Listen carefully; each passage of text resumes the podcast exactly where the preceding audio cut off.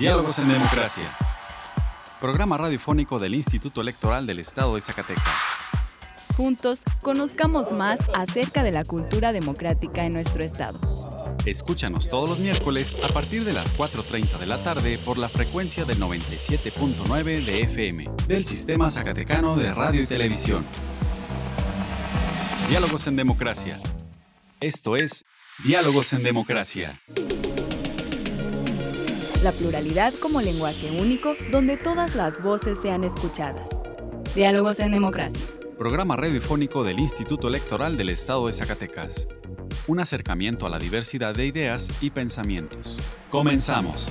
Diálogos en Democracia.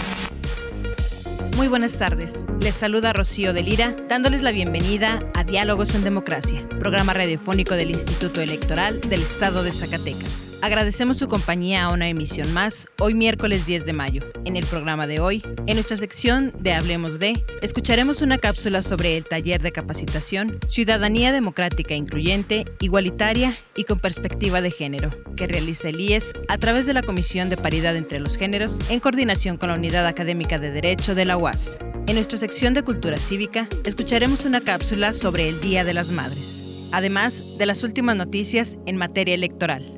Vamos ahora a nuestra primera sección de efemérides.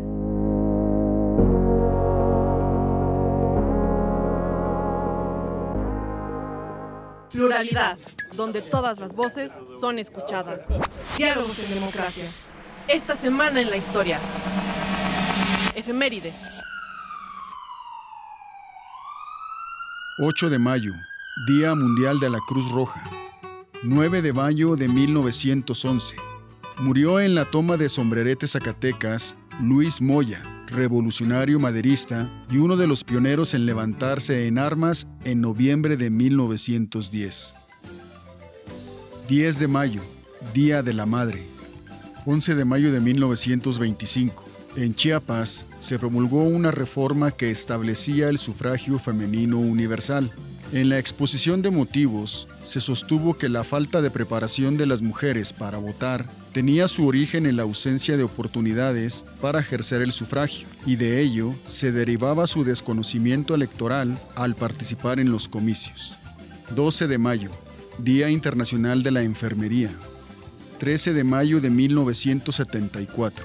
Murió Jaime Torres Bodet, político y diplomático.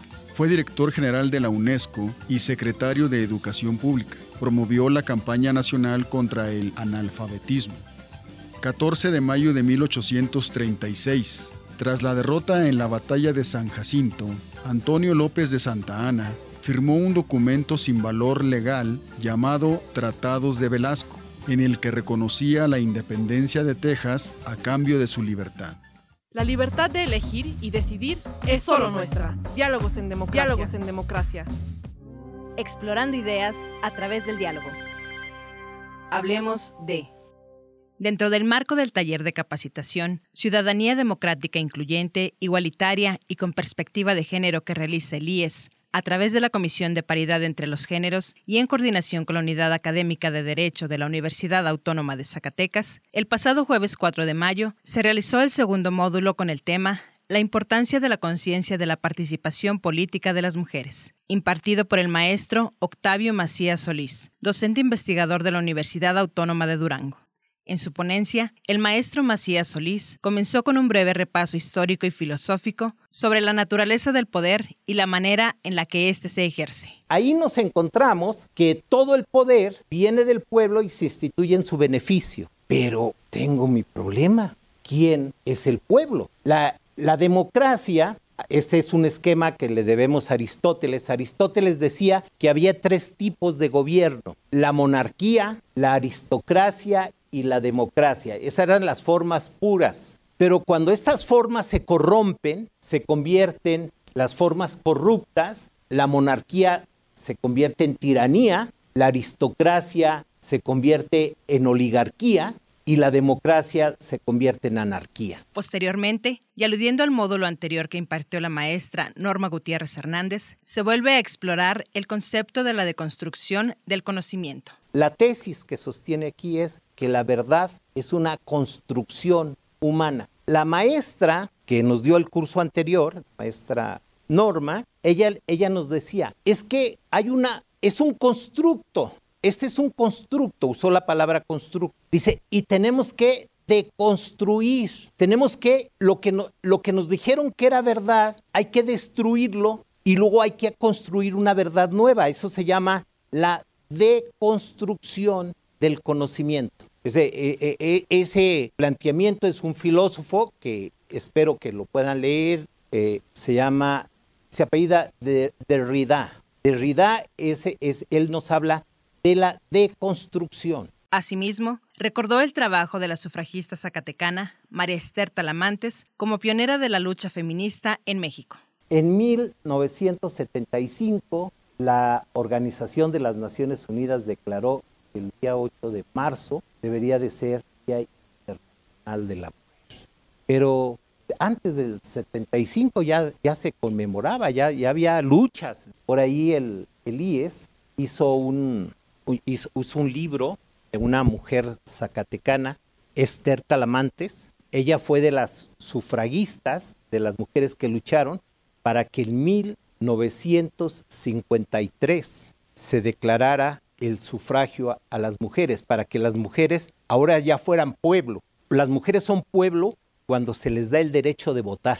Antes son no pueblo. De igual manera, este martes 9 de mayo, la maestra Brenda Mora Aguilera, consejera electoral del IES, impartió el tercer módulo de este taller con la ponencia La paridad entre los géneros y la violencia política contra las mujeres en el ámbito electoral. La maestra Brenda comenzó con los antecedentes internacionales que han permitido consolidar la paridad dentro de los espacios del poder público. Todo lo que tenemos actualmente en nuestra constitución y las reformas que ha habido tienen una influencia internacional. De ahí pues que desde esta declaración de Atenas es que se abordó y se promovió, fue una convención de mujeres que exigieron la paridad de género para que las mujeres estuvieran presentes en el poder, que pudieran compartir el poder con los hombres. Esto fue un antecedente muy importante, 1992. ¿Y por qué en esta, en esta convención de mujeres estos fueron lo que se analizó y que se encontró eh, que eran los puntos fundamentales. La igualdad formal y real entre las mujeres y hombres es un derecho, un derecho humano, es un derecho fundamental Además, otro punto muy importante es que las mujeres representamos más de la mitad de la población. En México, el 51% del padrón electoral está compuesto de mujeres y por eso es importante y es justo que las mujeres estén representadas en los espacios de poder. Después de analizar el avance estadístico de la paridad de género, la maestra señala que también se debe garantizar que el acceso de las mujeres al poder sea real y no meramente simbólico. Todavía hay mucho camino por recorrer, ¿verdad? En esto de la paridad en todo. Y bueno, es importante, pues después de ver estos números, destacar que si bien ya está ahí representada, ya, ya hay más presencia de las mujeres en estos espacios, en cuanto a números, que es importante también resaltar que no solamente es números, sino también para que se cumpla esa paridad sustantiva debe de haber una verdadera representación. Es decir, las mujeres que llegan a estos espacios de poder puedan y deben tomar decisiones ellas mismas, no manipuladas, ellas mismas por sus convicciones, tener su propia agenda, tener una agenda de género que también es muy importante y estar en espacios, porque cuando empezó esto de que las mujeres estaban, eh, en mayor número de mujeres en, la en las cámaras, pues las mandaban a presidir comisiones de poca importancia. Ahí donde pues no se decidía cosas importantes, ¿no? Y así inició, pero bueno, ahora que hay un mayor número de mujeres ahí, pues es importante que las mujeres estén en esas comisiones importantes, presidan esas comisiones importantes y tomen decisiones importantes, ¿verdad? Y también vean por el género y tengan su agenda de género. Y es cuando se lograría realmente una igualdad sustantiva. Es decir, que la representación se ve ahí. También abordó el tema de la violencia política contra las mujeres en razón de género como un fenómeno que si bien siempre ha estado presente, ahora se cuenta con los mecanismos para identificarlo y erradicarlo. Esto es algo que siempre ha existido, pero que antes no encontrábamos quizás los medios al alcance, las mujeres que estaban en la política no veían cómo hacer valer sentían que algo no estaba bien, una discriminación cuando querían participar en la política. Algo no estaba bien, pero no sabían o, no sabíamos cómo denominarlo y cómo hacer valer nuestros derechos y qué por medio o mediante qué recurso podríamos impugnar o alzar la voz. Entonces, siempre ha existido la violencia política contra las mujeres en razón de género, pero teníamos esas limitantes. Te recordamos que puedes consultar las ponencias completas de este taller en nuestra página de Facebook y en nuestro canal de YouTube ISTV. Representando el libre derecho a la elección. Diálogos en democracia. ¿Te interesa conocer más sobre las elecciones? Tú puedes solicitar la información que el Instituto Electoral del Estado de Zacatecas posee, obtiene, genera, adquiere o transforma. Consúltala en la página del IES. Puedes solicitarla también en el correo transparencia.ies.org.mx o a través de la Plataforma Nacional de Transparencia. Si tienes alguna duda, comunícate al teléfono 492-92-20606, extensión 650. El acceso a la información pública es gratuito y es tu derecho. Ejércelo. Nuestra elección en la diversidad de, en la diversidad de pensamiento. Diálogos, en, democracia. Escuchemos ahora una cápsula sobre el Día de las Madres en voz de nuestra compañera Virginia Perusquía. Educación en democracia. Cultura cívica. Cultura cívica.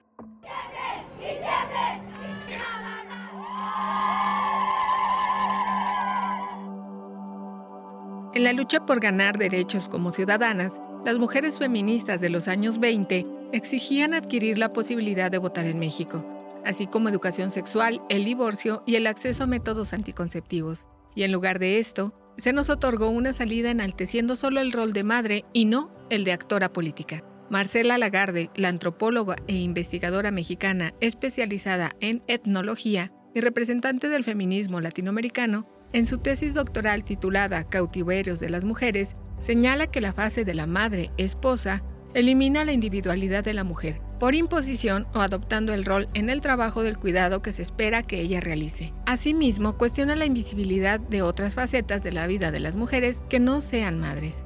De acuerdo con analistas, el segundo Congreso Feminista celebrado en 1922 en Yucatán fue el parteaguas para la creación de la efeméride, ya que en este se abordaron temas como el aborto, métodos anticonceptivos y de planificación familiar, debido a la desigualdad laboral y política que las mujeres padecían en esa época, ideas que muchos intelectuales rechazaron.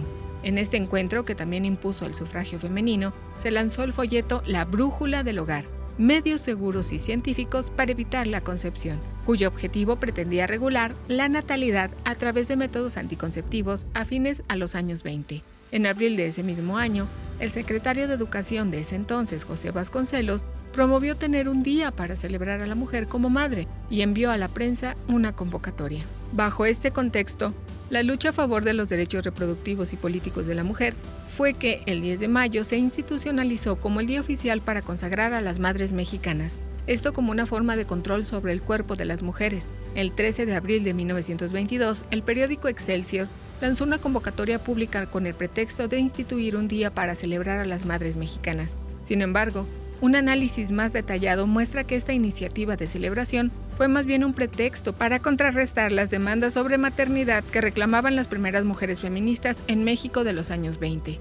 Antes de la convocatoria de Excelsior en 1922, de boca en boca y a través de algunos medios, se había anunciado un congreso feminista en Yucatán. Se convoca a todas las mujeres de Yucatán y foráneas que posean cuando menos conocimientos de educación primaria al primer Congreso Feminista de Yucatán el cual tendrá verificativo el 13 de enero de 1916, en el Teatro Peón Contreras de la ciudad de Mérida. Del 13 al 16 de enero de 1916, 617 mujeres asistieron al Congreso de Yucatán, en pleno periodo de la Revolución Mexicana, y discutieron la relación de las mujeres con la educación, el Estado y las artes, entre otros temas. Entre sus demandas estaba el sufragio femenino, así como educación sexual para ambos sexos, Desde entonces comenzaron a circular folletos informativos sobre métodos para evitar la concepción.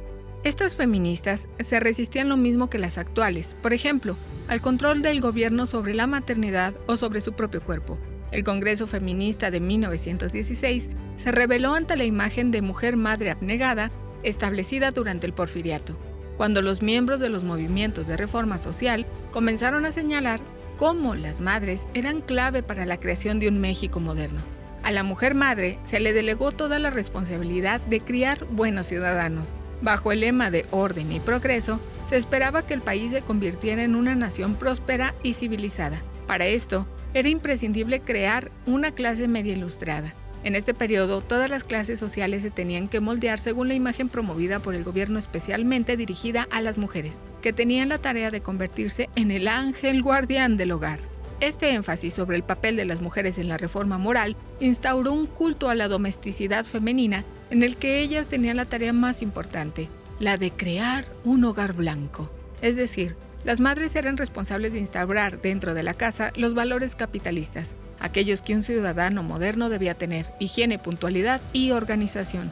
Una buena familia no distinguía entre hogar y trabajo y de esta forma, las mujeres procreaban hijos ciudadanos que tuvieran una ética de trabajo capitalista. Era responsabilidad de la mujer para quien la mejor opción era ser madre y cumplir con la obligación patriótica de instaurar un nuevo México, moderno e independiente. Desde el porfiriato hasta después de la Revolución Mexicana en 1910, la noción de maternidad fue fundamental en los debates sobre ciudadanía. En paralelo, a partir del primer Congreso Feminista de 1916 en Yucatán, se formaron por todo el país grupos de trabajo donde se discutían asuntos como la educación sexual. Se crearon folletos que para muchas mujeres tenían un valor ético. Sin embargo, para el ala conservadora del país, esta información era considerada socialista y antiburguesa. La regulación de la natalidad se convirtió en nada sorprendente en una discusión capitalista. Para muchas mujeres era importante aspirar a ser algo más que madres jefes del hogar, como lo dijo Josefita García en 1922. Las demandas feministas fueron apoyadas en Yucatán por el gobernador Salvador Alvarado, que avaló el Congreso Feminista y lo apoyó económicamente. Su sucesor, Felipe Carrillo Puerto, también favorecía las demandas sociales en pos del divorcio y la educación sexual para las mujeres, además de impulsar las ligas feministas e ir en contra de los espacios solo para hombres, como cantinas, prostíbulos y palenques.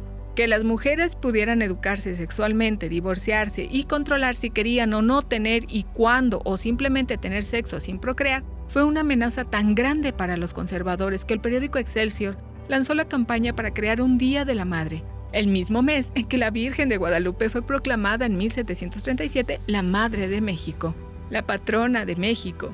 Así la maternidad se convirtió no solo en una función social, sino sobre todo en un rol sagrado para las mujeres mexicanas. La campaña suicida y criminal a la que hace referencia el Excelsior es una repartición de folletos inmorales relacionados con la maternidad, así como una campaña feminista traducida de hecho al maya en Ticul, donde mujeres como Nelly Aznar abogaban por un matrimonio natural y un alejamiento de la iglesia, que representaba la ignorancia y la continuidad de la esclavitud la aberración que predican los racionalistas exaltados, a la que hace alusión esta convocatoria, es la enseñanza escolar laica y sobre todo educación sexual, porque las feministas abogaban. El entonces secretario de Educación Pública, el licenciado José Vasconcelos, acogió el proyecto proclamado por el Excelsior y ofreció su ayuda, moral, efectiva, para que fuera la niñez en etapa escolar del país, la que rindiera homenaje a las santas y abnegadas mujeres que han contribuido a la prolongación de la familia mexicana con su noble y alto ejercicio de las funciones de la maternidad.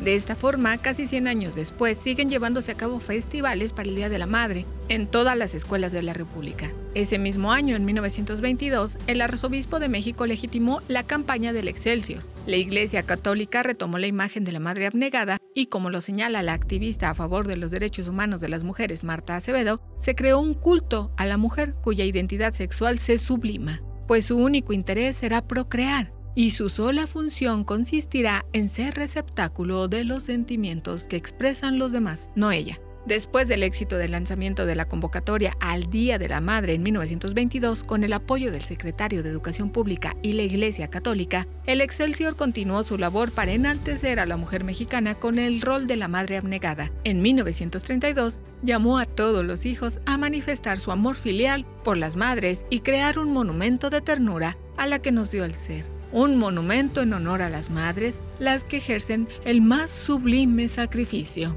En 1944, el entonces presidente Manuel Ávila Camacho puso la primera piedra del monumento. Después de ganar un certamen convocado por el mismísimo Excelsior en 1948, en 1944 el entonces presidente Manuel Ávila Camacho puso la primera piedra del monumento.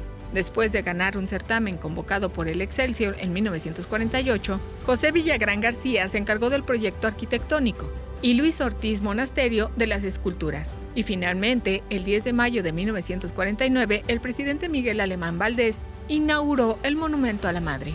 Los fundadores del Excelsior, Manuel Becerra Costa y el periodista Rafael Alducín, se dieron a la tarea por más de 40 años consecutivos de afianzar el culto a la madre. Su periódico creó el premio a la madre más prolífica. En 1953, el premio a la madre viuda que con más sacrificios educó ejemplarmente a sus hijos, en 1959 a las madres solitarias y en 1967 se premia a la madre más ejemplar. En 1968, con la muerte de Manuel Becerra Costa, se acaban los festivales y premios. Claro que durante todos estos años ha habido resistencias. Desde los años 70, el Grupo Feminista de Mujeres de Acción Solidaria se ha manifestado en contra del mito de la madre. Las feministas de la segunda ola en México continuaron luchando por la defensa de los derechos reproductivos, como la maternidad libre y voluntaria, y por la legalización del aborto. El ideal de una madre abnegada y sacrificada se promueve por medio de diferentes ideologías de la mexicanidad, tanto en discursos oficiales como en representaciones de cine y televisión. Por ejemplo, en filmes como Corazón de Madre de 1926 y El secreto de la abuela en 1928, entre otros. Más tarde, en 1934 la película Tu hijo y un año después el clásico mexicano Madre querida de Juan Orol determinaron enormemente cómo son, cómo se ven y qué hacen las mujeres honradas y decentes, es decir, buenas. A diferencia de lo que hacen, lo que dicen y lo que visten las mujeres indecentes, impuras y malas. Diferenciaciones hechas a partir del control de la sexualidad. Pluralidad, donde todas las voces son escuchadas. Diálogos en democracia.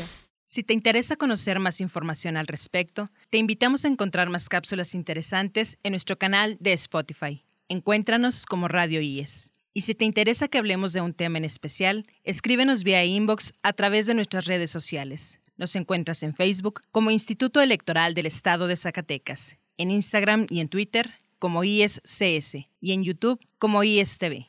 Escuchemos ahora las breves electorales. Las últimas noticias en la materia breves electorales. El consejero presidente Juan Manuel Frausto Ruedas, la consejera electoral Yasmín Reveles Pasillas y el presidente de la Comisión de Organización Electoral y Partidos Políticos, Arturo Sosa Carlos, sostuvieron una reunión de trabajo con personal de la Junta Ejecutiva Local de INE Zacatecas, encabezados por el vocal ejecutivo Matías Chiquito Díaz de León en la que se proporcionó al IES la cartografía electoral relativa a la nueva distritación local. Esta información se socializará en el sitio web ies.org.mx y con las dirigencias y las estructuras de partidos políticos nacionales y locales, así podrán familiarizarse con la conformación de las demarcaciones para el proceso electoral 2023-2024.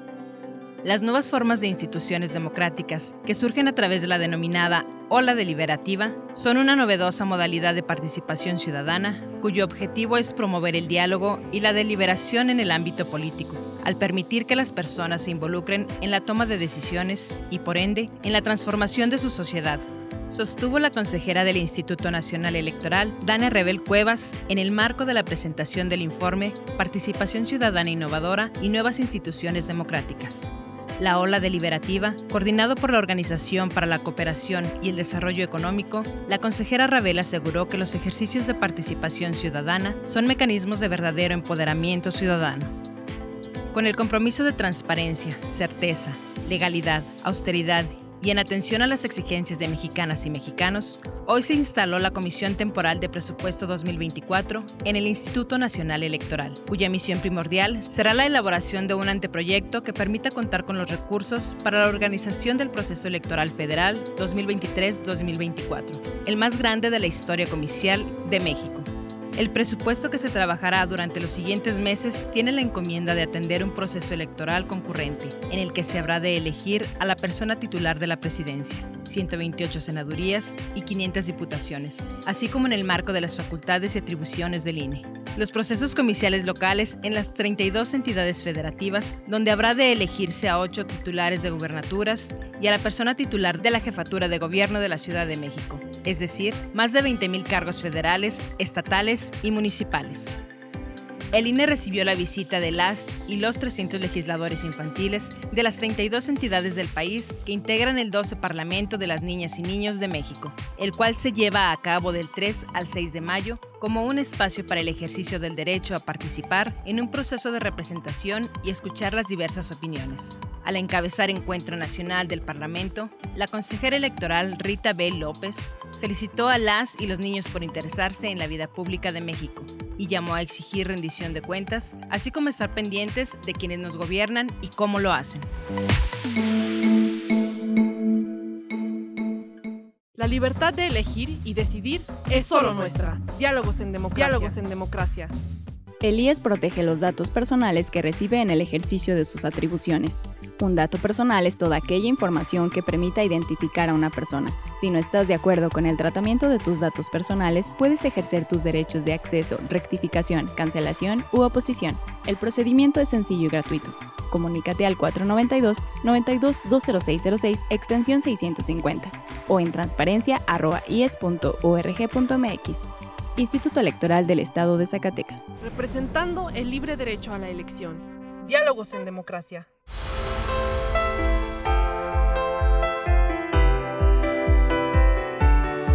Estimados radioescuchas, hemos llegado al final de esta emisión. Agradecemos su compañía en esta tarde y esperamos nos vuelvan a escuchar el próximo miércoles en punto de las 4.30 de la tarde. Agradecemos a Radio Zacatecas el apoyo para la difusión de este programa. También agradecemos el apoyo y acompañamiento de Antonio Castro, Horacio Rodríguez y Virginia Perusquía. Me despido de ustedes, no sin antes felicitar a todas las madres en su día. Que tengan una excelente tarde.